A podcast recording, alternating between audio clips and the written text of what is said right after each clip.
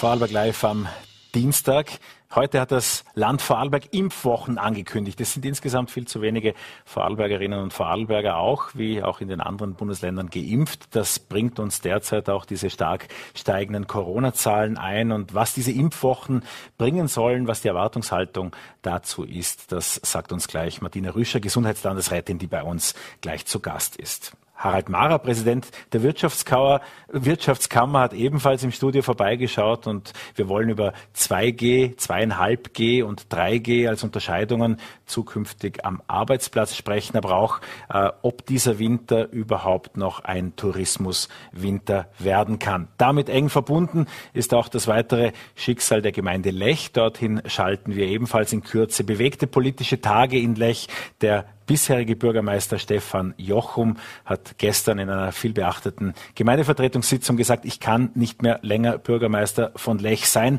Warum das so ist, dazu sprechen wir gleich mit Stefan Jochum. Die Gesundheit geht aber vor und damit begrüße ich Gesundheitslandesrätin Martina Rüscher bei uns im Studio. Einen schönen guten Abend. Vielen Dank und danke für die Einladung. 249.205 Menschen sind zum jetzigen Zeitpunkt geimpft. Wenn es um die Drittimpfung geht, dann sind das nur 14.000, äh, also ein verschwindend geringer Anteil noch.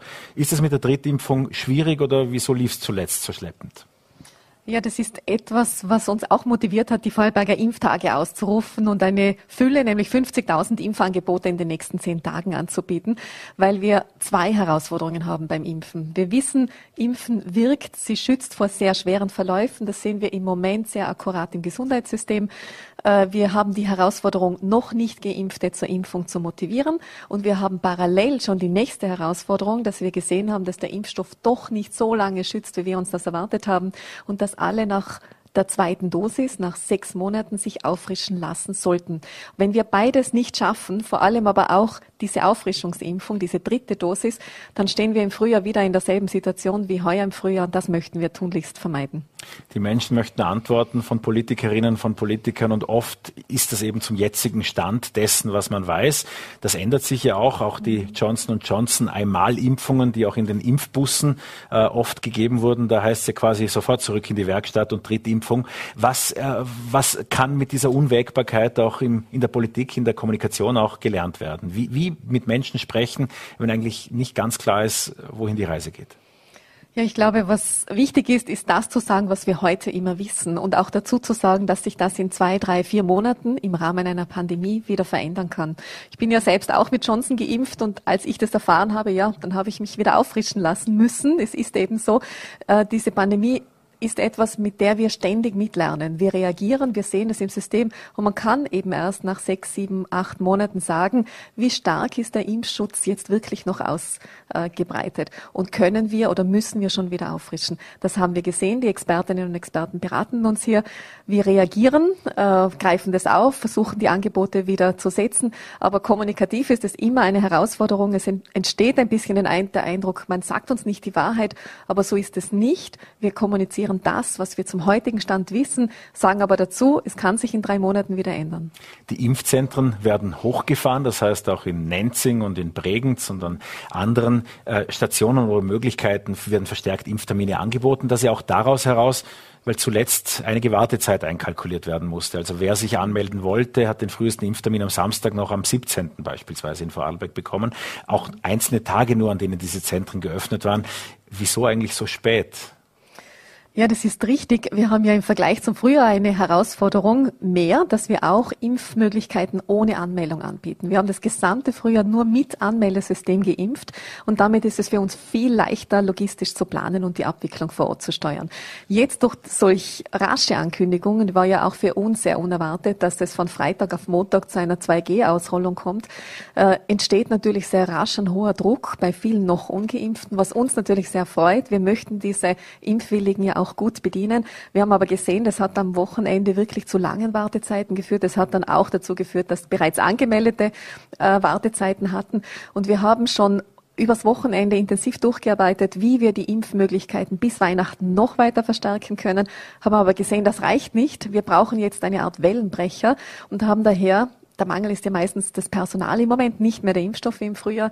Wir haben Allianzen gesucht und wir freuen uns, dass wir das mit den Blaulichtorganisationen, also es helfen uns Rotes Kreuz, Feuerwehr, Bergrettung, Wasserrettung, Bundesheer und natürlich dem bestehenden Team, dass wir es stemmen können, dass wir in den nächsten zehn Tagen 50.000 Impftermine anbieten können. Und das Ganze möchten wir natürlich auch einmal im Monat wahrscheinlich wiederholen. Hören Sie auch Stimmen, die sagen, als das Rote Kreuz noch die Teststraßen beispielsweise organisiert hat oder auch die Impfzentren im Vergleich zu dem, was sich auch bei praktischen Ärzten und an Wartezeiten abgespielt hat, das hat viel besser geklappt? Selbstverständlich. Man darf aber auch nicht vergessen, wir waren in Zeiten eines Lockdowns. Das heißt, ringsherum ist fast nichts mehr passiert. Äh, und das Rote Kreuz hat 80, 90 Prozent der Ressourcen für uns äh, zur Verfügung gestellt. Das geht jetzt nicht mehr. Das gesamte Stammpersonal vom Roten Kreuz läuft ganz normal in den Rettungsdiensten, bei den Veranstaltungseinsätzen und, und, und. Äh, und wir haben einfach diese Personalressource nicht. Und insofern habe ich das auch verstanden, dass das Rote Kreuz gesagt hat, wir gehen zurück zu unseren Kernaufgaben. Aber wir sind auch sehr froh, denn sie unterstützen uns immer, wenn Not am Mann, Not an der Frau ist, so wie auch jetzt. Und sie sind die nächsten zehn Tage voll dabei. Die Aufstockung der Impfzentren ist das eine. Bei früheren Pandemiestufen, wo es in ähnlichen Inzidenzen war, auch wo die Krankenhausbelegungen gefürchtet waren auf der Normalstation, gab es ja dieses Notspital in der Messe in Dornbirn. Sind auch hier Maßnahmen geplant, um auch eine Beatmung von mehreren Patienten als jetzt auf der Normalstation bereitstellen zu müssen oder braucht es das derzeit schlichtweg nicht? Derzeit noch nicht, aber wir beurteilen diese Lage ja immer in der Taskforce Gesundheit. Das ist ein Zusammenschluss äh, aller Spitäler, die wir in Vorarlberg haben, gemeinsam mit unseren Fachexpertinnen und Experten und dem gesamten extramoralen Bereich, also der Ärztekammer, den äh, Arztordinationen in der Niederlassung und gemeinsam planen die Medizinerinnen und die Mediziner das Angebot der Gesundheitsversorgung in Vorarlberg. Sobald wir von dort diese Warnmeldung bekommen, dass die sagen, wir brauch, bräuchten das jetzt von den Ressourcen her, ist das nicht ausgeschlossen, ist aber im Moment in weiter Ferne. Wir haben eine etwas andere Situation als im Frühjahr. Dort war es ja so, dass die Intensivstation an den Rand der Möglichkeiten kam. Jetzt ist es eigentlich in ganz Österreich so, dass natürlich auch dort die Zahlen steigen, aber es fordert uns vor allem die Großzahl, die große Zahl der Patientinnen und Patienten auf der Normalstation. Die brauchen alle ein Isolierzimmer, die brauchen alle voll eingekleidetes äh, Personal, Mitarbeitende, also ein enorm hoher Ressourcenaufwand. Und wir müssen schauen, wie sich das entwickelt. Die Steigerungen sind ja wirklich von 10, 20 jetzt fast auf 60 Patientinnen und Patienten, die dort liegen. Für diese aktuellen Steigerungen wird aber auch die allergrößte Impfbemühung kaum was wirken. Auch das sagen Experten. Die Verzögerungen auch in der Bildung der Antikörper, vor allem bei Erststichen, bei Zweitstichen, ist zu langsam, um diese Welle zu brechen. Wovon gehen Ihre Prognosen in den kommenden Tagen, in den kommenden Wochen im Land aus? Ja, wir haben immer eine Bandbreite von Prognosen. Die erstellen einerseits wir durch die Spitäler in der Taskforce, auch mit unseren Expertinnen und Experten begleitet. Und es gibt eine weitere Prognose des Bundes für alle Bundesländer. Und wir orientieren uns immer an der Worst-Case-Variante, weil wir sagen, wenn der schlimmste Fall eintritt, dann müssen wir gerüstet sein. Ähm, dort sind die Entwicklungen, geht wirklich in äh, 100, 150 Betten, äh, belegte Betten, die wir in einem Monat haben könnten. Wir hoffen nicht, dass das eintrifft. Bisher haben wir das nie erreicht, diese Worst-Case-Variante. Aber wir sind darauf vorbereitet. Wenn sie kommt, dann wissen alle Beteiligten, was zu tun ist. Um das auch nochmal in die Zahlen zu bringen, auf die wir jetzt seit über eineinhalb Jahren immer wieder starren. Äh, die Inzidenzzahl, die jetzt ja beängstigend hoch ist. Vor einigen Wochen, Monaten waren wir noch bei 50, haben auch das Testen in der Schule wieder aufgehört und andere Dinge, die einem jetzt äh, hinterfragenswert erscheinen. Ähm, bei so hohen Inzidenzwerten, wohin geht dieses Inzidenzrennen weiter? Auf welche Inzidenzen werden Sie vorbereitet äh, oder äh, sind das Einschätzungen, die derzeit einfach schlichtweg nicht zu treffen sind?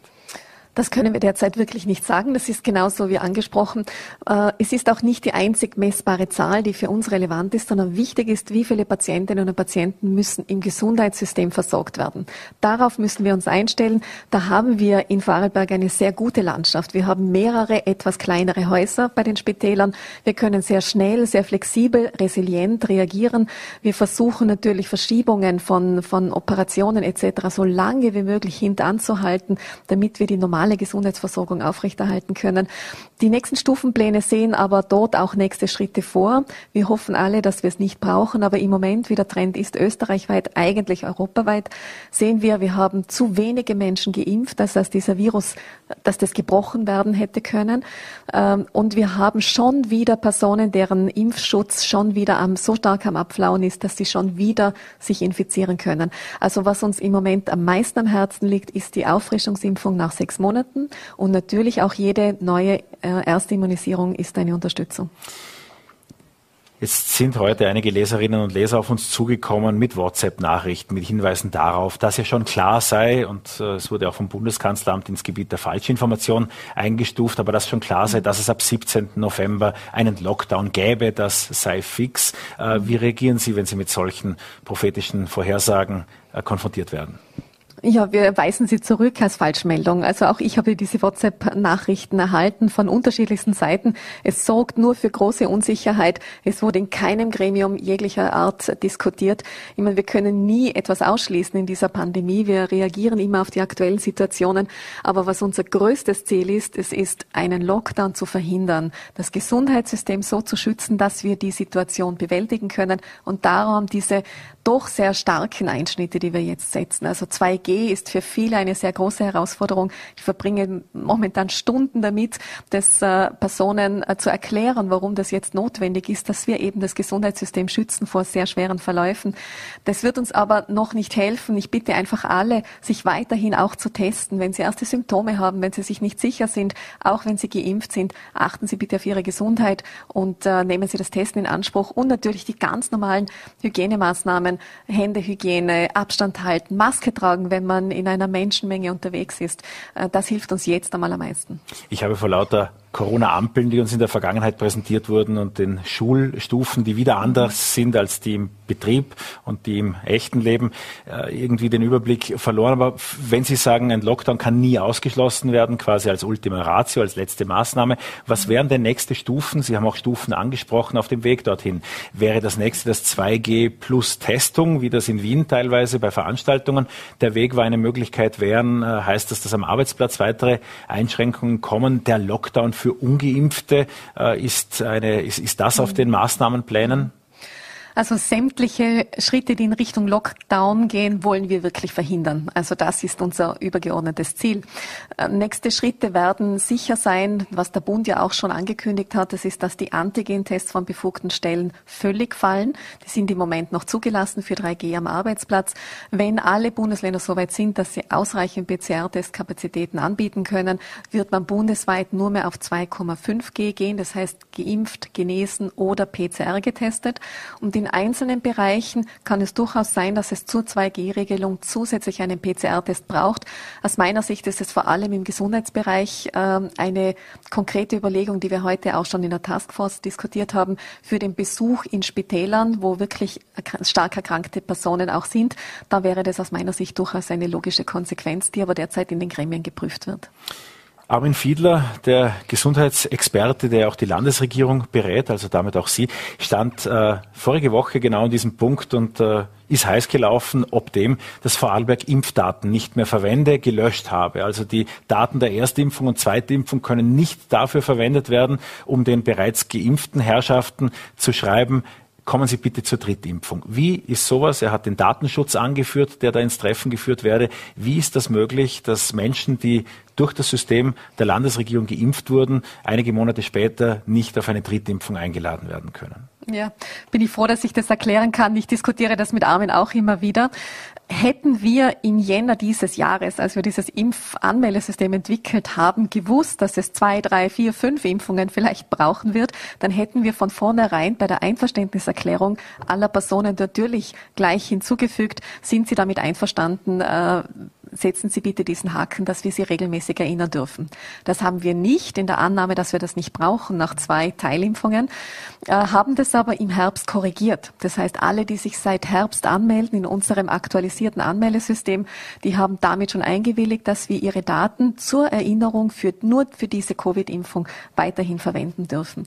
Äh, ich bin der Meinung, wir werden künftig noch viel mehr im Thema E-Health machen. Und Daten sind ein sehr wertvolles Gut und ich bin davon überzeugt, die Bevölkerung muss sich darauf verlassen können, dass was wir als öffentliche Hand sagen, dass wir das auch wirklich tun. Aber wenn ich meine Nummer aus meiner eigenen Impfung aus dem Juni dieses Jahres mhm. eingebe, N und so weiter und so fort, dann sind ja beide Impfungen nach wie vor aufgeführt. Ich kann die mhm. also auch im System der Landesregierung noch nachschauen. Gelöscht wurden diese Daten also offenbar nicht. Die Termine zu den N-Nummern sind verfügbar, aber die Personendaten dahinter und die Verknüpfung haben wir nicht mehr.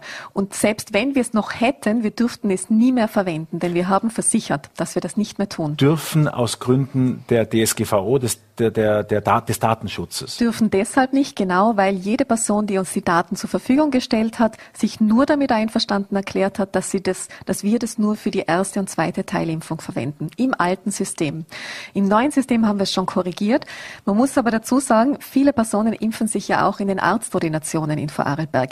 Wenn ein Arzt das Vorarlberger Anmeldesystem gar nicht verwendet, und das kann er oder sie, sondern direkt die Impfung in den E-Impfpass einträgt, da erfahren wir von dieser Impfung gar nicht. Also der einzige vollständige Datensatz, der ist im E-Impfpass des Bundes hinterlegt.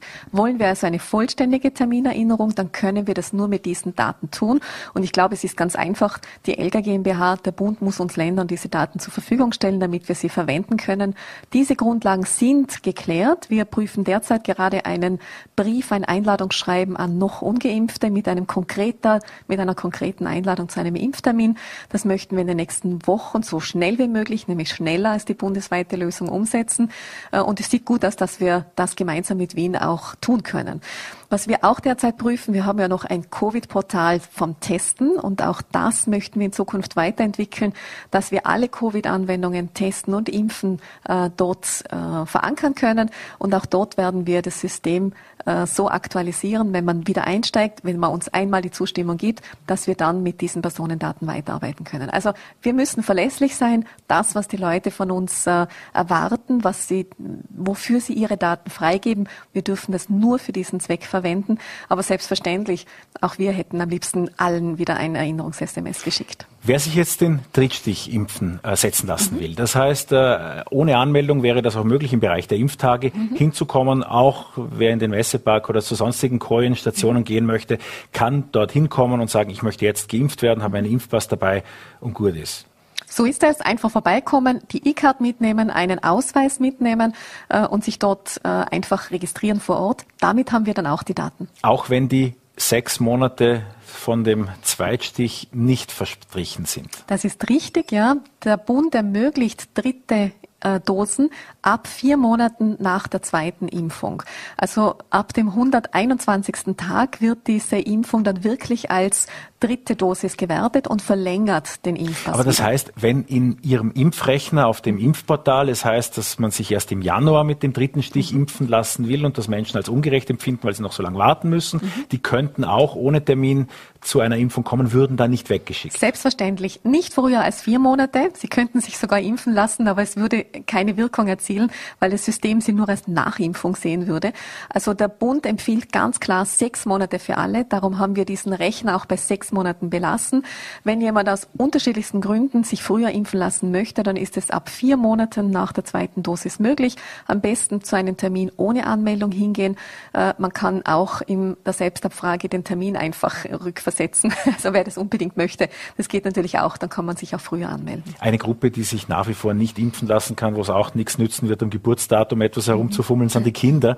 Mhm. Ähm, wie sieht es im Bereich der Kinderimpfung aus? Mit was rechnen Sie da? Wien hat ja Off-Label-Impfungen angekündigt, die am Ende Monat auch für Kinder durchgeführt werden sollten. Mhm. Der Wohnsitz Wien ist keine Vorschrift, also man könnte ja theoretisch zweimal hintereinander mit der Familie nach Wien fahren. Nur wer macht das und äh, wie sieht das in Vorarlberg aus?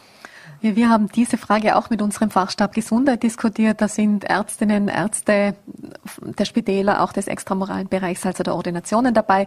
Und die haben uns auch klar äh, die Rückmeldung gegeben, sie wünschen sich eine Kinderimpfung dann, wenn sie von der EMA zugelassen ist und wenn sie auch vom Nationalen Impfgremium Österreichs empfohlen ist. Wir rechnen damit im Laufe des Dezembers. Wir wissen nicht ganz genau, wann es sein wird. Sobald diese offiziellen Gremien diese Studienlage sehr intensiv geprüft haben, wir möchten dem nicht vorgreifen. Ab diesem Zeitpunkt werden wir das in Vorarlberg natürlich anbieten, allen, die wollen.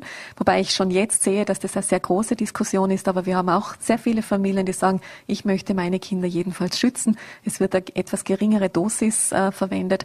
Und wir sehen die ersten Studienlagen, die sind äh, aus meiner Sicht sehr positiv zu bewerten. Kinder zu schützen macht sicher auch Sinn. Aber wir tun es erst, wenn alle Fachgremien zugestimmt haben. Wenn jemand seine Kinder in das Impfsystem eingegeben hat im Frühjahr, sind die Daten auch mitgelöscht worden? Muss man das nochmal eingeben? Oder sind die Kinder da nach wie vor drin? Die Kinder sind nach wie vor drin, weil sie ja nicht zweifach geimpft wurden. Wir haben nur zugesagt, dass wir nach der zweiten Dosis nach vier Wochen diese Daten nicht mehr verwenden. Danke für die Aufklärung, Gesundheitslandesrätin Martina Rüscher. Vielen ja. Dank für den Besuch im Studio. Danke für die Einladung. Stefan Jochum ist Bürgermeister von Lech, also ganz offiziell wahrscheinlich nach wie vor. Das klären wir gleich. Äh, gestern Abend in der denkwürdigen Gemeindevertretungssitzung sagte er, ich kann nicht mehr Bürgermeister von Lech sein. Ich freue mich jetzt sehr, dass er äh, sich äh, zugeschaltet hat zu Vorarlberg Live. Stefan Jochum, einen schönen guten Abend nach Lech. Einen äh, schönen guten Abend äh, zu euch hinunter. Freut mich sehr, dass wir ein bisschen drüber reden können. Die Frage, die allen im ersten, im zweiten, aber auch im dritten Moment kommt, ist warum. Dass es schwierig ist, dass es wenig Spielraum ist, das wusste er doch vorher schon. Warum jetzt? Warum nach einem Jahr? Ähm, also ich wusste, dass es sicher keine einfache Aufgabe werden wird. Äh, ich wusste, dass wir viele Dinge haben, äh, die gelöst werden müssen, ob das das Gemeindezentrum ist, ob das verschiedene andere Dinge sind.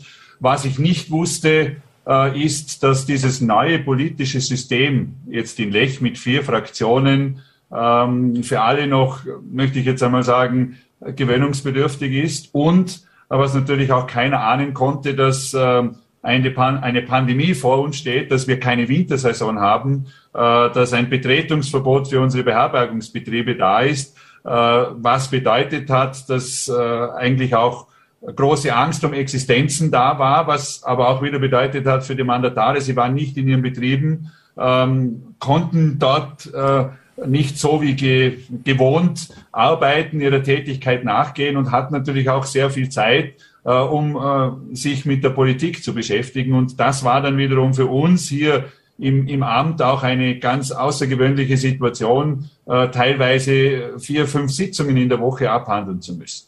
Und Schuld an dem Ganzen. Der Schuldige ist da meistens auch schnell gefunden. Sie haben auch gestern gesagt, ich war zunehmend der Sündenbock für alle. Schuld war dann für viele Entwicklungen der Bürgermeister. Haben Sie das so empfunden?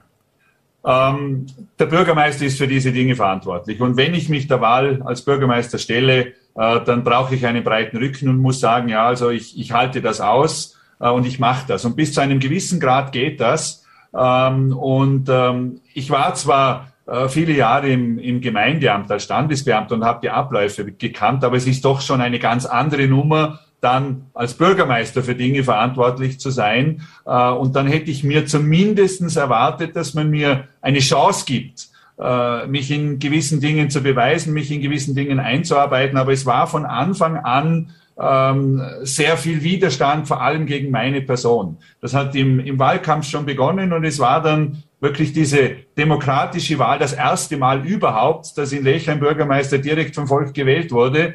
Äh, und für mich war das dann die Bestätigung der Bevölkerung, ja, die, die wollen den Stefan Jochum als Bürgermeister und ähm, manche der Gemeindevertreterinnen und Gemeindevertreter war jetzt so mein Eindruck, die wollten das eben nicht.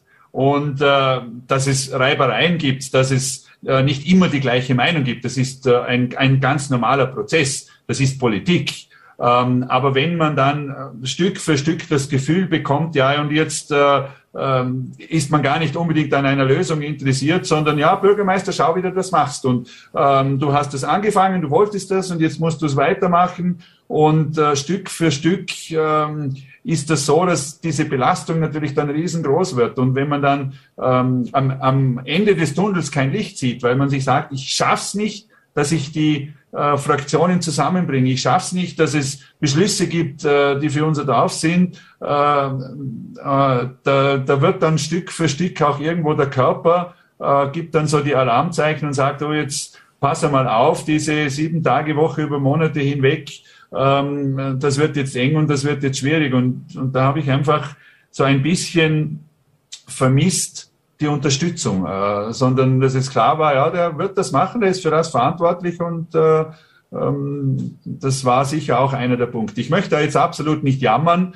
äh, aber ich bin da an meine Grenzen gekommen und vielleicht bin ich als Stefan Jochum, als, als Mensch, äh, mit, mit meinem Charakter, mit meinen Fähigkeiten, die ich habe oder die ich vielleicht nicht habe, einfach nicht so belastbar, dass ich all diese Dinge aushalte, dass man sagt, ja, der hat so einen breiten Rücken, das geht da hinein, das geht da hinaus, da dazwischen drin, da ist bei mir was und da ist auch ein Herz drin äh, und das ist vielleicht äh, zu groß für diese Dinge, dass es einfach alles mit sich machen lässt. Sind Sie enttäuscht? Ja, bin ich schon, denn ich äh, habe eigentlich gedacht, dass ich vielleicht ein guter Bürgermeister sein kann. Und ich habe eigentlich gedacht, dass ich mich da gut einbringen kann, dass ich für dieses Dorf stehe, dass ich dieses Dorf gut repräsentieren kann, äh, aber auch, dass, äh, dass ich diese Aufgabe annehme. Äh, und es war eine Herkulesaufgabe, denn ähm, schon im Wahlkampf war dieses Dorf gespalten. Und äh, ich habe mir gedacht, du musst es irgendwie schaffen äh, mit, mit deiner Diplomatie, äh, mit deiner Verbindlichkeit, vielleicht natürlich auch mit, mit deiner offenen, ehrlichen Art, ähm, die irgendwie zusammenzubringen. Und das ist mir leider nicht gelungen, weil ich eben das Gefühl hatte, dass viele Dinge auf einer sehr persönlichen Ebene waren, die also im letzten Jahr mein Leben wirklich komplett verändert haben. Solche Angriffe sind ja durchaus auch aus den eigenen Reihen gekommen, äh, soweit man das von außen beurteilen kann. Welche Kräfte wirken denn insgesamt in Lech, die es so schwer regierbar machen zurzeit? Ja, schauen Sie, ähm, ich möchte das nicht unbedingt als Kräfte bezeichnen, sondern ich möchte das ähm, vielleicht als Zielsetzung der einzelnen Fraktionen bezeichnen, dass sie sich sagen, äh, das ist unser Ziel, das wollen wir erreichen und das ist uns wichtig. Äh, und wenn diese Ziele dann wirklich äh, differieren, ähm, dann wird es schwierig. Und als Bürgermeister eine Gemeinde zu führen in einer Gemeindevertretung, ohne eine Mehrheit zu haben. Das heißt, immer auf andere Mehrheiten angewiesen zu sein und dann auch ähm, bedingt, ich möchte mich nicht auf das hinausreden, aber bedingt durch diese Corona-Situation. Äh, normalerweise, äh, man trifft sich, man bespricht Dinge miteinander, aber das war ja nicht möglich. Äh, man ging zur Gemeindevertretungssitzung mit Maske, man hat debattiert, diskutiert, äh, hat die Maske aufgesetzt und ist wieder nach Hause gegangen. Früher war es so, äh, ich bin jetzt schon die dritte Periode in der Gemeindevertretung. Nach der Sitzung, man geht miteinander ein Bier trinken, man redet sich das aus und, und dann ist es auch wieder gut. Aber das, das hat alles irgendwo gefehlt. Diese, dieses Miteinander, diese Kontakte, das Miteinander reden. Und, und dann ging es natürlich auch hart auf hart. Und ich habe dann versucht, ähm, ähm, Möglichkeiten zu finden, für gewisse Dinge eine Mehrheit zu haben. Und dann wurden gewisse Sachen signalisiert und in der Sitzung war es dann wieder ganz anders. Wenn ich dann in eine Sitzung gehe und sage, heute geht es um diese und jene Punkte und die anderen Punkte, die äh, analysieren wir und besprechen wir beim nächsten Mal und dann kommen die Anträge, äh, nein, wir besprechen das sofort und wir beschließen das sofort, wohl wissend, dass es sicherlich anders beschlossen wird, wie ich mir das vorgestellt hätte. Also es ist nicht eine One-Man-Show. Der Bürgermeister kann nicht sagen, das hätte ich gern und das machen dann alle. Aber es war vielfach so, dass ähm, ich dann nicht gewusst habe, wie geht die Sitzung aus, was kommt jetzt noch alles. Sie haben gesagt, das Dorf ist gespalten. Ich meine, als äh, Beobachter äh, des Arlbergs wird einem das Gemeindezentrum, das Sie auch ansprachen, als ein Grund äh, zu unterschiedlichen Meinungen gleich in den Sinn kommen. Was waren denn so die Stufen dazu, dass es zu dieser Situation überhaupt gekommen ist?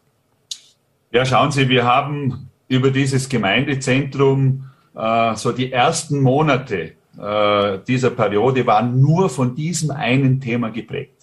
Äh, und da ging es darum, dass es natürlich verschiedene Informationsstände gab. Es gab äh, die arrivierten Gemeindevertreter, die bereits in der Gemeindevertretung waren, die dieses Projekt gekannt haben. Und dann waren die Neuen, die neu dazugekommen sind und die eigentlich äh, kaum Informationen im Detail hatten und bis dann jeder alles gewusst hat. Es wurde hinterfragt und man hat gesagt, man muss das nochmal rechnen und dies nochmal rechnen. Es wurde Präsentationen gemacht und man hat über alle möglichen Dinge präsentiert und ähm, ja, und dann war dann der Baubeginn und, und dann ging es weiter. Und jetzt muss ich sagen, äh, diese zwei Gebäude stehen in unserem Dorf, die gehören jetzt schon zu unserem Dorf, die, die kann man jetzt nicht mehr einfach äh, wegdenken. Und äh, da ist für mich so eine gute Geschichte, jeder, der Lech kennt, der kennt unsere neue Kirche. Und als die damals in den 70er Jahren gebaut wurde, äh, haben viele Rechte gesagt, da gehe ich nie im Leben hinein. Das ist eine Seilbahnstation, das ist keine Kirche. Und der damalige Bürgermeister Robert Pfefferkorn, der hat es auch nicht leicht gehabt. Und heute gehört das zu unserem Dorf dazu. Und das wünsche ich mir. Das ist so etwas, von dem ich mir wünsche, dass in ein paar Jahren, wenn dieses Gemeindezentrum fertig ist, jeder sagt, das ist ein Teil von uns. Und, und ich wünsche meinem Nachfolger oder meiner Nachfolgerin, dass er es vielleicht schafft, äh, jetzt da Ruhe hineinzubringen und dass man ihm oder ihr die Chance gibt, ähm, einfach einmal zu arbeiten, ohne Querschüsse, ohne Angriffe zu sagen, so, du bekommst die Chance, mach das, es geht um die Sache und es geht nicht nur um die Person allein. Sie haben Ihre Nachfolgerin, Ihren Nachfolger somit aktiv angesprochen. Ähm, und ich möchte mich auch bedanken, dass Sie uns so offen Einblick in die nicht einfache Situation derzeit geben. Das Gemeindegesetz sieht vor, dass es äh, ein Kandidat äh, aus dem Kreis der Gemeindevertretung sein soll, sein muss, der sich einer Wahl stellen muss. Haben Sie Vorstellungen, Überlegungen, äh, wer für Lech gut wäre, wer eine gute Nachfolgerin, ein guter Nachfolger für Sie wäre? Also das obliegt äh, jetzt den einzelnen Fraktionen und das obliegt vor allem jenen äh, äh, Personen, die sich sagen, ich kann mir so etwas vorstellen. Also ähm, ich denke, das ist äh, auf jeden Fall ganz, ganz wichtig, dass ähm, äh, also da kann man nicht sagen, der wäre gut oder der wäre nicht gut, sondern äh, man muss das schon wollen. Man muss äh, sich sagen, ja, also das ist eine Aufgabe, die mich reizt und dann muss die Fraktion sagen, ja, das können wir uns vorstellen und den oder die schicken wir dann ins Rennen. Sie haben es gesagt, auch im vergangenen Wahlkampf, den wir eng begleitet haben und es gab ja auch eine Diskussion der Kandidaten in Lech, da gab es sehr unterschiedliche Ansichten. Das erste Mal seit der langen 27-jährigen Amtszeit von Ludwig Muxel so etwas wie politisches Aufbegehren, einen Wahlkampf, wo ja Sie auch äh, mit dabei waren und zuletzt dann nicht mehr allzu viel Öl ins Feuer gießen wollten. Also es war auch diese Stichwahl, zu der es kam, ja sehr bewegend für den, für den Ort. Ähm, damals gab es immer wieder Stimmen, die sagten, eigentlich sollte es ein neutraler machen. Jemand, der mit Lech gar nicht so viel zu tun hat, äh, der keinen Stallgeruch hat, irgendjemand, der am besten irgendwie von außen kommt. Ist das überhaupt denkbar, dass ein äh, Ort von einem Neutralen geführt wird? Also Lech ist ein, ein Dorf äh, mit Geschichte, mit Tradition, und äh, ich kann mir das jetzt persönlich nicht vorstellen, aber ich möchte da niemand vorgreifen, ähm, dass ein Auswärtiger jetzt herkommt und hier als Bürgermeister äh, oder als Bürgermeisterin ähm, diese Funktion ausübt. Denn ich denke schon, dass ein ganz wichtiger äh, Background eines Bürgermeisters oder einer Bürgermeisterin ist, dass man den Ort kennt dass man die Menschen in diesem Ort kennt, dass man weiß, was, was ist für diesen Ort wichtig. Äh, ähm, also da, das sehe ich schon so, dass es eigentlich schon jemand aus dem Dorf sein sollte. Aber äh, ja, es, vielleicht gibt's äh, gänzlich neue Erkenntnisse, aber ich weiß nicht, ob die äh, Lecherinnen, die Lecher, die Walser so weit sind, zu sagen, ja, irgendeiner, der daherkommt, der wird jetzt Bürgermeister und der wird jetzt das machen. Sie haben gestern Ihren Rückzug angekündigt, auch dass die Vizebürgermeisterin bis auf Weiß davon Lech, oder muss ich Sie schon mit Altbürgermeister ansprechen? Nein, ich bin noch bis äh, inklusive Freitag Bürgermeister von Lech, denn äh, äh, es ist mir auch wichtig, äh, es ist doch ein, ein sehr großer Betrieb, äh, mich von meinen Mitarbeitern zu verabschieden, die einen, einen Top-Job gemacht haben. Also da war ich wirklich sehr, sehr stolz, dass ich Chef sein durfte äh, von, von so einer tollen Institution. Und äh, es gibt natürlich auch gewisse Dinge vorzubereiten und, und ich möchte der Vizebürgermeisterin auch die Möglichkeit geben, äh, ihr Dinge zu übergeben, äh, Dinge vorzubereiten. Äh, denn es ist für sie auch keine einfache Situation, das, das verstehe ich auch. Sie hat sicher niemals damit gerechnet, dass ich jetzt innerhalb von vier Tagen die, die Verantwortung für diese Gemeinde dann habe, die zu führen. Sie hat ja äh, auch noch einen, einen Brotberuf, hat eine Familie ähm, aber schlussendlich, und, und Sie können mir glauben, das hat Wochen und Monate gedauert, äh, für mich diese Entscheidung zu treffen. Aber schlussendlich habe ich mir gesagt, Stefan, wenn äh, du jetzt so weitermachst, dann kann es sein, dass in ein paar Monaten ähm, es einfach zu spät ist und, und, und äh, du gesundheitlich angeschlagen bist oder andere Dinge passieren. Und äh, es gibt, glaube ich, keinen Job dieser Welt, der es wert ist, die Gesundheit und, und die Lebensqualität äh, aufs Spiel zu setzen. Und das war mir wichtig. Da, da bitte ich einfach um, um Verständnis, äh, dass jetzt das eben so ist, wie es ist. Noch äh, zwei Fragen zum, zum Rückzug. Oft gibt es ja diesen Tropfen, der das Fass dann zum Überlaufen bringt. Haben Sie ein Erlebnis zuletzt gehabt, von dem Sie denken, da war die Entscheidung dann klar?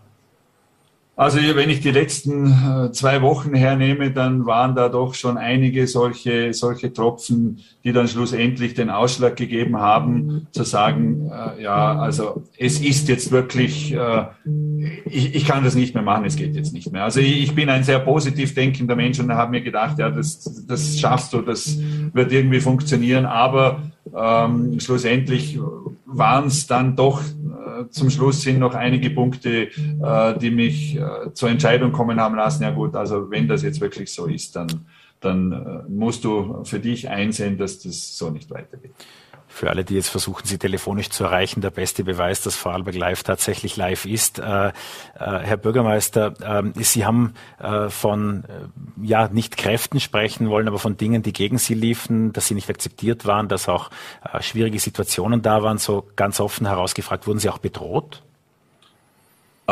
ich habe den einen oder anderen Brief bekommen, anonym, der nicht sehr, sehr angenehm gewesen ist und da beginnt man dann schon äh, ein bisschen nachzudenken, äh, was das bedeutet. Und äh, wenn dann Dinge äh, da drin stehen, äh, von denen man sagt, ja, also wenn das vielleicht umgesetzt werden könnte, dann, dann äh, ist es nicht so angenehm. Also ähm, das war schon so, dass äh, derartige Dinge passiert sind, ja. Noch kurz zwei Sachthemen äh, zu Lech. Das letzte, was viele mit dem Gemeindezentrum verbinden, ist eine Art Kaufhaus des Westens vom Milliardär Benko in, in Lech. Äh, ist da nach wie vor ein Vertrag aufrecht? Wird so ein Kaufhaus entstehen? Nicht, ja? Also es hat mit ihm nie einen Vertrag gegeben, es hat Gespräche gegeben, es, es hat äh, eine Projektierung gegeben, äh, man äh, hat miteinander verhandelt, äh, ob es Möglichkeiten gibt. Es hätte ein, ein Konzept gegeben, hier etwas Außergewöhnliches zu machen, aber das ist dann schlussendlich nicht zustande gekommen. Und auch die zweite große Immobilie, die ja in einem Insolvenzverfahren oder einem äh, ja, in, in, in Schieflage ist, ist ja das Modehaus Strolz. Äh, Gibt es da schon Entscheidungen, welche Investoren oder wie das weitergehen wird? Also ich bin da jetzt nicht im Detail informiert, wie das Verfahren genau steht. Im Moment, äh, wenn man so im Dorf ist, dann stehen die Zeichen dafür, dass äh, der Sporthaus Stolz in dieser Wintersaison wieder öffnen wird. Aber ähm, ich würde es mir wünschen, es gehört zu unserem Dorf dazu. Und es wäre wirklich sehr, sehr schade, wenn es plötzlich zerschlagen wird und die, die einzelnen Immobilien, Filialen, Hauptgeschäft irgendwie äh, filetiert werden, weil das Thema kennen wir äh, Objekte zu kaufen, sie zu parifizieren und dann um viel Geld wieder weiterverkaufen. Ähm, also ich, ich hoffe, dass äh, dort schlussendlich dann ähm, der Geschäftsbetrieb weitergehen kann. Auf dem Bild hinter Ihnen äh, ist äh, noch der Sommer zu sehen und Spürsteck, wie Sie mir verraten haben eingangs. Äh, tatsächlich liegt Schnee schon draußen. Wie wird denn dieser Winter? Also es liegt Schnee draußen, es ist kalt. Äh, ähm, ich freue mich sehr auf das kommende Wochenende, auf unsere Weltcuprennen. Äh, die Mannschaft ist da seit Tagen schon dabei, die Piste ist präpariert. Das wird sicher ein, ein tolles äh, Winterfest auch mit äh, Besuchern, auch wenn es unter strengen Regeln ist. Aber ich glaube, es ist wirklich wichtig, dass die Vorarlbergerinnen und Vorarlberger jetzt auch einmal ähm, die Skirennen im eigenen Land besuchen können. Und ich bin da sehr zuversichtlich für den Winter. Wir wären auch letztes Jahr gerüstet gewesen äh, und wir sind das auch heuer. Und äh, es ist für uns jetzt wichtig, dass diese Saison stattfindet. Und wenn es unter 2G ist, so wie es im Moment ausschaut, aber die Menschen, die in die Berge wollen, die Skifahren wollen, die hinaus wollen in die Natur, ähm, die, die glaube ich, äh, werden das akzeptieren und sagen, gut, dann bin ich sicher äh, und, und ich kann das. Und das hat der Sommer gezeigt. Wir hatten einen ausgezeichneten Sommer äh, mit wirklich Nächtigungssteigerungen auch gegenüber dem letzten Jahr und das stimmt uns einfach zuversichtlich und ähm, ich weiß, dass unsere Betriebe vom, vom kleinen Privathaus bis hinauf zum Fünf-Stern Superior Hotel, dass die da wirklich alles geben. Ich wünsche Ihnen, ähm, dass Sie auch die notwendigen Mitarbeiterinnen und Mitarbeiter finden. Das ist im Moment wirklich auch noch ein, ein großes Problem, aber da bin ich sehr, sehr zuversichtlich und die, und die Gäste werden kommen und dann wird sich Lech im, im Winterkleid präsentieren. Apropos Skirennen zum Abschluss. Sie waren in der Vergangenheit der, der die Skirennen in Lech im Zieleinlauf moderiert hat, äh, der gern gesehene Standesbeamte sozusagen. Wie sieht Ihre persönliche Zukunft aus? Also meine persönliche Zukunft schaut so aus, dass ich nach Ablauf meiner Funktion als Bürgermeister, ähm, ich wurde ja vom Dienst freigestellt, äh, wieder in den Gemeindedienst zurückkehren werde, äh, dort wieder die Funktion äh, des Standesbeamten ausüben werde. Da freue ich mich sehr drauf. Das ist etwas, das ich seit Jahrzehnten gerne mache, mit viel Herzblut mache und was dann sonst noch alles äh, passiert, das werden wir sehen. Ich, ich brauche jetzt einfach einmal ein paar Tage ein bisschen Abstand, um, um meine Akkus wieder aufzuladen. Äh, und dann werde ich wieder für diese Gemeinde tätig sein, an anderer Stelle, aber mit genauso viel Herzblut und Energie. Wir wünschen Ihnen alle dazu alles, alles Gute. Vielen Dank für das offene Gespräch, dem zurückgetretenen Bürgermeister von Lech, Stefan Jochum. Danke. Und äh, Harald Mara, Präsident der Wirtschaftskammer, ist heute ebenso Gast bei Vorarlberg Live. Es geht hauptsächlich darum, auch wie dieser Winter stattfinden kann, wie die Sozialpartner äh, zur Regierung stehen und wo Sebastian Kurz derzeit ist und wie er ÖVP intern zu spüren ist. Das Gespräch haben wir aus Termingründen kurz vor der Sendung aufgezeichnet. Herr Mara, bei der Weltklimakonferenz in Glasgow wird äh, heute darüber diskutiert, wer wie gut in Sachen Klimaschutz ist. Dänemark, Schweden, Norwegen an der Spitze offenbar dieses Rankings. Österreich sei ein Low Performer auf Platz Nummer 36. Abseits des Stockholms haben wir uns doch noch nie wohlgefühlt. Nein, gar nicht. Ich glaube auch, dass wir extrem tolle Technologien haben. Viele davon mit in Vorarlberg, äh, die weltweit eingesetzt werden. Und das muss man auch noch mehr pushen. Und dazu braucht es die richtigen Anreize.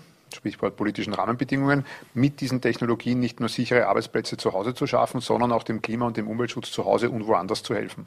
Die Wirtschaftskammer, auch ihre Funktionäre, haben bisher immer sehr auf das technologieoffene äh, und auf andere Schlagworte gesetzt, sehr den Wasserstoff auch äh, propagiert, um nicht jetzt konkret schon zu schnell sich ändern zu müssen. Jedenfalls hat es auf mich diesen Eindruck gemacht. Habe ich das falsch gesehen? Nein, das ist auch ein sehr schlauer Ansatz. Das ist ein Ansatz, der ja nicht nur die Wirtschaft in Österreich, sondern in anderen Ländern vertritt. Warum? Weil wir im Innovationsbereich noch gar nicht wissen, was denn wirklich die Technologien sein werden, die sich langfristig durchsetzen. Daher muss ich auf, wenn man so will, unterschiedliche Pferde setzen im Rennen und dann schauen wir mal, mit welchem Pferdchen wir gewinnen. Aber nur auf eines zu setzen, das wäre hochriskant. Also bei der Mobilität sind jetzt viele der Meinung, sie wissen schon, dass es die Elektromobilität ist, aber es gibt genauso viele Wissenschaftler, die sagen, gehen wir doch auch in den Bereich der Wasserstofftechnologie, da vielleicht kommen noch andere Antriebstechnologien in den nächsten Jahren, die vielleicht noch effizienter und noch klimafreundlicher sind und daher wollen wir auf unterschiedliche Pferde setzen. Gleichzeitig setzt die Wirtschaftskammer aber auch nach wie vor auf Straßenbauprojekte sehr vehement. Da wird in Vorarlberg ja immer auch über die S18 diskutiert als Verbindung der Autobahnen von äh, Österreich in die Schweiz. Ähm, wieso dann auch noch dieses klare Bekenntnis zu Straßen? Naja, die Güter des täglichen Bedarfs müssen ja trotzdem von A nach B transportiert werden. Das eine ist eine Frage, welche Antriebstechnologie hat ein Verkehrsmittel und das andere ist die Frage, auf welcher Infrastruktur bewegt sich das Verkehrsmittel von A nach B. Und wenn ich Verkehr entzerren möchte, das heißt, ich möchte weniger Staus haben, ähm, dann werde ich natürlich über Straßenbauprojekte diskutieren müssen. Es ist nicht nur das Projekt in Vorarlberg, ja, das kritisch betrachtet wird äh, von manchen NGOs, sondern auch zum Beispiel die berühmte Lobau-Autobahn mit dem Lobau-Tunnel in Wien. Aber wenn man sich halt jeden Tag extrem staut als Pendlerin oder Pendler oder als ein Transportunternehmer, der die Kindernahrung, die Windeln, die Zahnpaste, äh, das Brot, die Lebensmittel, aber viele andere Güter des täglichen Bedarfs von A nach B bringen muss, und das wird auch in Zukunft weiterhin so sein, außer vielleicht das Beamen wird erfunden aus der Fernsehserie ähm, Raumschiff Enterprise, wird man noch diese Logistikkonzepte brauchen und da wird sich das Verkehrsmittel natürlich auf einer Infrastruktur bewegen müssen und das ist nach wie vor die Straße. Also ich habe auch verstanden, mehrere Technologien, mehrere Innovationen sich offen halten, auf mehr zu setzen. Wo kann äh, Österreichs Wirtschaft konkret in Sachen Klimaschutz auch kurzfristiger teilnehmen und äh, beitragen, als jetzt nur abzuwarten? Also abwarten tun wir nicht. Wir expedieren ja schon ähm, sehr, sehr erfolgreich. Neun von zehn Wirtschaftsdelegationen, die aus dem Ausland nach Österreich kommen, interessieren sich primär für das äh, Thema grüne Technologien, Klima- und Umweltschutz mit in Austria. Das ist die Wasserkraft, Vorarlberg, äh, VKW, Ilwerke da federführend, auch wie andere äh, große Energieversorger und Energieanbieter. Das ist die ganze Windkrafttechnologie. Ich war heute gerade bei einem Unternehmen ähm, der Firma Bachmann in Feldkirch. In der, jeder dritten Windturbine weltweit steckt deren Steuerungstechnologie drinnen. Ich könnte jetzt eine lange, lange Liste an österreichischen Unternehmen nennen, die in all diesen Bereichen federführend sind. Sonnenenergie, intelligente Abfallvermeidungstechnologie oder Verpackungs ähm, Modelle oder eben neue Mobilitätslösungen. Man denkt an die ähm, Elektromobilitätskompetenz, die viele österreichische Zulieferer in der deutschen Automobilindustrie schon haben. Das heißt, wir brauchen uns nicht verstecken. Wir sind da sehr gut, aber da geht auch noch mehr. Wir haben jetzt über die Industrie gesprochen, aber ein weiterer Wirtschaftsbereich ist kurzfristig mit Unsicherheiten konfrontiert. Der Tourismus, äh, vor allem in den westlichen Bundesländern. Die Corona-Zahlen haben den Traum eines unbeschwerten Winters jetzt mal zunächst deutlich eintrüben lassen. Skipässe nur für Geimpfte, viele andere Fragen, die sich ob der hohen Inzidenzzahlen in Sachen Reisewarnungen stellen. Worauf müssen sich denn die Tourismusbetriebe einstellen? Sicher nicht auf einen leichten Winter, aber ich möchte da die Tourismusbetriebe explizit in Schutz nehmen. Die haben ihre Hausaufgaben gemacht, die haben ihre Sicherheitskonzepte bereits am Ende des Sommers vorgelegt. Die Seilbahnwirtschaft, die Hoteliers, die Gastronomen und die haben schon Ende des Sommers verlangt, sagt uns doch, unter welchen Rahmenbedingungen, liebe Politik, wir arbeiten können. Das hätten die alle gern Anfang September gehabt. Jetzt sind wir in der ersten Novemberhälfte und es ist noch immer nicht ganz genau klar, wie denn das werden wird, weil sich die Corona-Situation wieder als komplex darstellt und die Zahlen steigen. Das wäre vielleicht nicht notwendig gewesen, hätte man die eine oder andere politische Entscheidung in Summe früher getroffen und, und worüber wir auch als Sozialpartner in Summe, also nicht nur die Wirtschaftskammer, sondern auch die Arbeitnehmervertretungen, äh, uns besonders ärgern, ist, dass man vielleicht verabsäumt hat, die ausreichend äh, verbreitete, nämlich in ganz Österreich verbreitete Testinfrastruktur aufzubauen, weil jetzt die Betriebe und die Arbeitnehmer zu überfallen und zu sagen, ihr müsst euch auch alle am Arbeitsplatz testen lassen, ohne ausreichend Struktur zu haben, ist schon ein ordentliches Stück, würde ich sagen. Aber das gilt ja auch für alle Österreicherinnen und Österreicher, was Sie ansprechen und auch diese leisen kritischen Töne. Die Politik hätte früher können. Es ist auch die Testinfrastruktur schon mal besser gewesen, als sie jetzt aktuell ist. Wie, wie kam es dazu? Was ist Ihre Erklärung? Ich glaube, das war in manchen ähm, Entscheidungsbereichen ein langer einsamer Sommer. Nicht? Wir haben als Sozialpartner diese Themen ja schon vor dem Sommer angesprochen. Wir haben auch über Impfanreize gesprochen. Sie können sich mir erinnern, wie, wie wir über den Sommer gescholten worden sind, dass wir auf die Idee gekommen sind, man könnte Prämien ausspielen. Ja? Es gibt ein, unterschiedliche Reihe von Ideen. Aber wenn ich in einer Situation wie dieser der Pandemie nicht den vollen Werkzeugkoffer ausnutze, den ich habe, sondern immer nur auf dieselben Werkzeuge zugreife, also am Ende des Tages dann immer über diesen äh, großen Hammer des Lockdowns nachdenke, dann ist das nicht der Weisheit letzter Schluss. Und eigentlich hätten wir aus dem letzten Jahr da mehr lernen sollen. Und es sind jetzt alle angehalten, gemeinsam an einem Strang zu ziehen, nämlich in dieselbe Richtung und nicht gegeneinander. Das war auch unsere Aufforderung als Sozialpartner in der letzten Woche. Bitte kriegen wir es doch gemeinsam so hin, dass der Winter vernünftig sein kann, dass wir ein gutes Weihnachtsfest haben, ein gutes Weihnachtsgeschäft und, wir haben es angesprochen, ein sicherer Winter auch für unsere Wintertouristiker, aber die mussten ja schon einmal um einen ganzen Winter umfallen. Und ich glaube, wir sollten die Lehren aus der Vergangenheit ziehen und jetzt die richtigen Entscheidungen treffen. Ja, bislang, das haben Sie auch angesprochen, haben wir das offenbar nicht zur Gänze getan. Wie wahrscheinlich halten Sie denn einen Lockdown? Ich halte ihn eigentlich für nicht wahrscheinlich, wenn man jetzt alles richtig macht. Ähm, ich hoffe auch, dass er nicht kommt, wenn ich ganz ehrlich bin, äh, weil wir haben ja im Vergleich zum Vorjahr die Impfung. Die Impfrate ist noch nicht dort, wo sie sein soll, dass wir uns im nächsten Jahr ähm, all diese Troubles ersparen, all diese Probleme.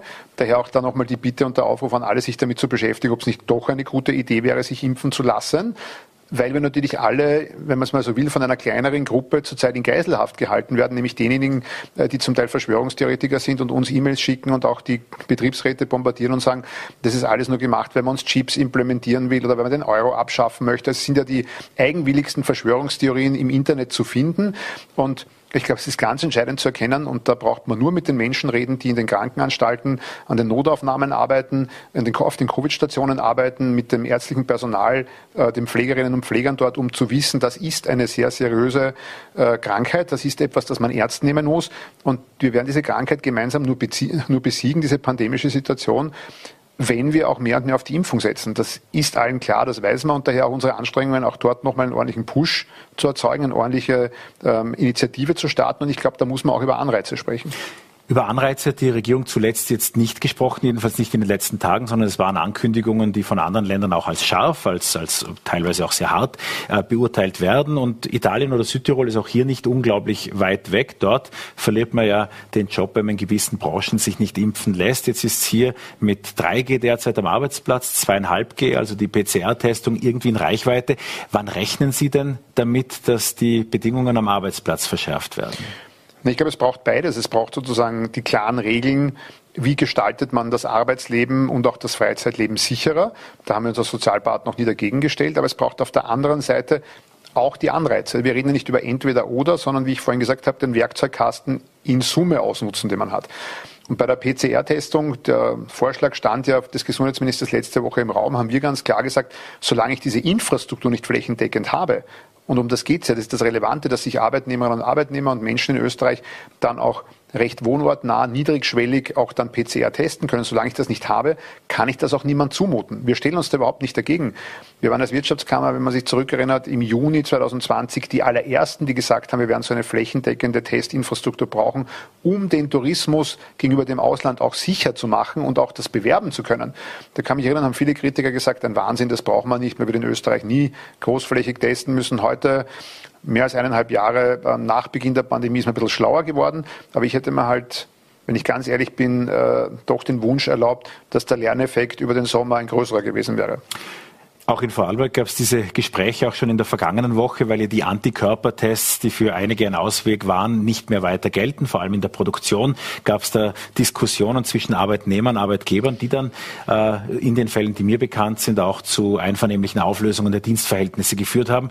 Am Samstag sah ich dann in unserer Zeitung ein Inserat eines Industrieunternehmens, bei uns sind geimpfte und ungeimpfte Mitarbeiter willkommen. Was hat denn das für Auswirkungen für die Betriebe, wo ohne dies Fachkräftemangel herrscht? Ich glaube, dass das am Arbeitsmarkt eine ganz schwierige Situation ist. Aber klar muss sein, wenn wir jetzt den Konflikt in die Betriebe hineintragen, wenn wir jetzt anfangen, uns mit diesen Problemen zu beschäftigen, dass das für den Wirtschaftsstandort nicht gut ist. Denn was bedeutet denn das für große und mittelgroße Betriebe, die am Export hängen, dass möglicherweise Produktionen ausfallen, dass Projekte ausfallen? Das kostet am Ende des Tages den Menschen Beschäftigung. Also man sollte schon so ernst darüber diskutieren und wissen, dass man mit diesem Problem ein noch viel größeres wirtschaftliches Problem und vielleicht auch dann für viele Menschen ein existenzielles Problem generiert.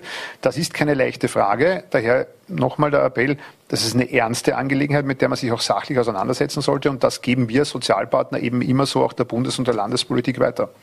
In Sachen Betriebe und Sicherung dessen, was da noch kommen mag an Ungewissheit, die Wirtschaftshilfen standen zuletzt nicht mehr im Fokus. Braucht es da Nachbesserung? Nein, keine Nachbesserungen, aber ich habe schon beim Finanzminister schon äh, in der letzten Woche deponiert, wenn denn nun wieder Einschränkungen für die Betriebe kommen, und das sind ja dann Einschränkungen der Behörden, die bestimmten zum Beispiel Gästen sagen, ihr dürft nicht das Lokal betreten oder dürft in Hotels äh, äh, nicht nächtigen, wenn ihr nicht geimpft seid, oder es gibt dann vielleicht wieder ein Teilbetretungsverbot für bestimmte Menschen von Geschäften, so weit sind wir noch nicht, aber das könnte ja kommen, dann bedeutet das natürlich ein Einschränken der Erwerbsfreiheit. Die Unternehmen können die Umsätze nicht machen, da leidet das Unternehmen und die Beschäftigten dort das heißt, die werden natürlich dort auch wieder Hilfen brauchen. Das ist unerfreulich. Das war bei uns allen nicht am Programm. Wir hätten das nicht gerne äh, dass jetzt der Wirtschaftsaufschwung gebremst wird, weil wir eigentlich gerade in einer Phase waren des Durchatmens und des Durchstartens, den Turbo ordentlich zünden. Aber wenn Betriebe und bestimmte Branchen Hilfen brauchen, dann wird man seriös, äh, sehr seriös mit uns darüber reden müssen. Ein Turbo wurde auch gezündet beim Metallerabschluss. Jedenfalls ist mit 3,55 Prozent, das ein über die vergangenen Jahre verglichen recht hoher Abschluss, äh, auch eine äh, Inflation natürlich im Rücken, die wir alle schwer prognostizieren und einschätzen können. Wie viel Sorgenfalten treibt denn dieser Abschluss auf Ihre Stirn? Also ich denke, wie immer bei allen Kollektivvertragsverhandlungen, dass die Branchenpartner, die Arbeitnehmer und die Arbeitgeber manchmal mit ein bisschen inszenierten Getöse verhandeln, aber wenn ein Abschluss da ist, dann habe ich in den letzten Jahren immer das Gefühl gehabt, die Partner haben sich wechselseitig nicht überfordert.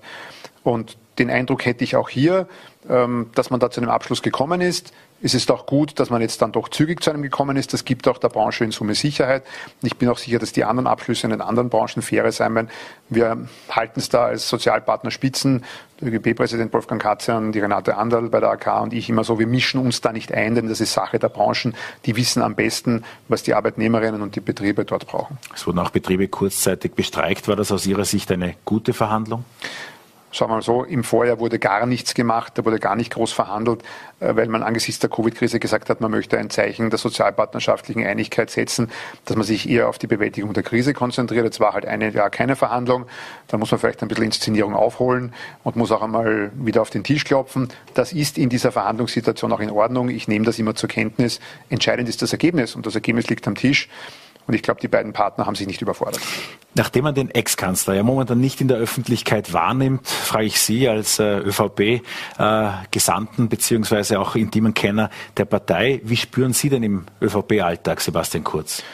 Also ich kann nur ganz offen sagen, es gab eine ähm, parteiinterne Abstimmungsrunde letzte Woche rund um die Covid-Fragen. Ähm, da hat er als Parteiobmann diese Runde auch geleitet. Ja, da hat er sich auch im Prinzip massiv eingebracht und da ist er auch da und ist auch unterwegs. Aber logischerweise, ähm, wenn man die Funktion des Bundeskanzlers nicht mehr ausübt, dann steht man auch nicht mehr im Blickpunkt der medialen Öffentlichkeit. Das ist jetzt mit Alexander Schallenberg der Fall, beziehungsweise mit seinem Nachfolger als Außenminister, dem Kollegen Linhardt. Da verschiebt sich einfach ähm, der Fokus des Rampenlichts und das ist so. Er sagt ja auch Interviewanfragen aktiv ab. Also es ist nicht so, dass das Medieninteresse weg wäre, sondern er nimmt sich ja auch bewusst zurück. Ist so ein öffentlich non-existenter Parteiobmann auf die Dauer ein guter Zustand für eine Partei? Ich glaube, er ist Clubobmann und er hat ja von sich aus gesagt, äh, die nächste Zeit jetzt intensiv nutzen zu wollen, ähm, mit den Vertreterinnen und Vertretern in der Partei selber auch intensiv in Kontakt zu treten, mit den Nationalratsabgeordneten. Die Rolle hat er ja als Clubobmann mit dem geschäftsführenden Clubobmann August Wöginger gemeinsam. Und diesen Aufgaben kommt er auch nach äh, glaube ich, war auch sozusagen gut, sich auf das jetzt zu konzentrieren, ähm, um auch den Weg freizumachen, damit die Regierung die zentralen Projekte weiter abwickeln kann. Das Herzstückprojekt ist ja die Steuerreform und da muss die Regierung jetzt liefern und diesen Druck machen wir natürlich auch auf die Regierung, weil wir wollen natürlich, dass das Herzstück geliefert wird und da müssen sich alle anstrengen, das zu machen. Nachdem ich Ihre hellseherischen Fähigkeiten schon strapaziert habe mit der Frage, wie dieser Winter wird, eine erneute Frage in Ihre Kristallkugel. Kann Sebastian Kurz zurückkommen? Wird er zurückkommen?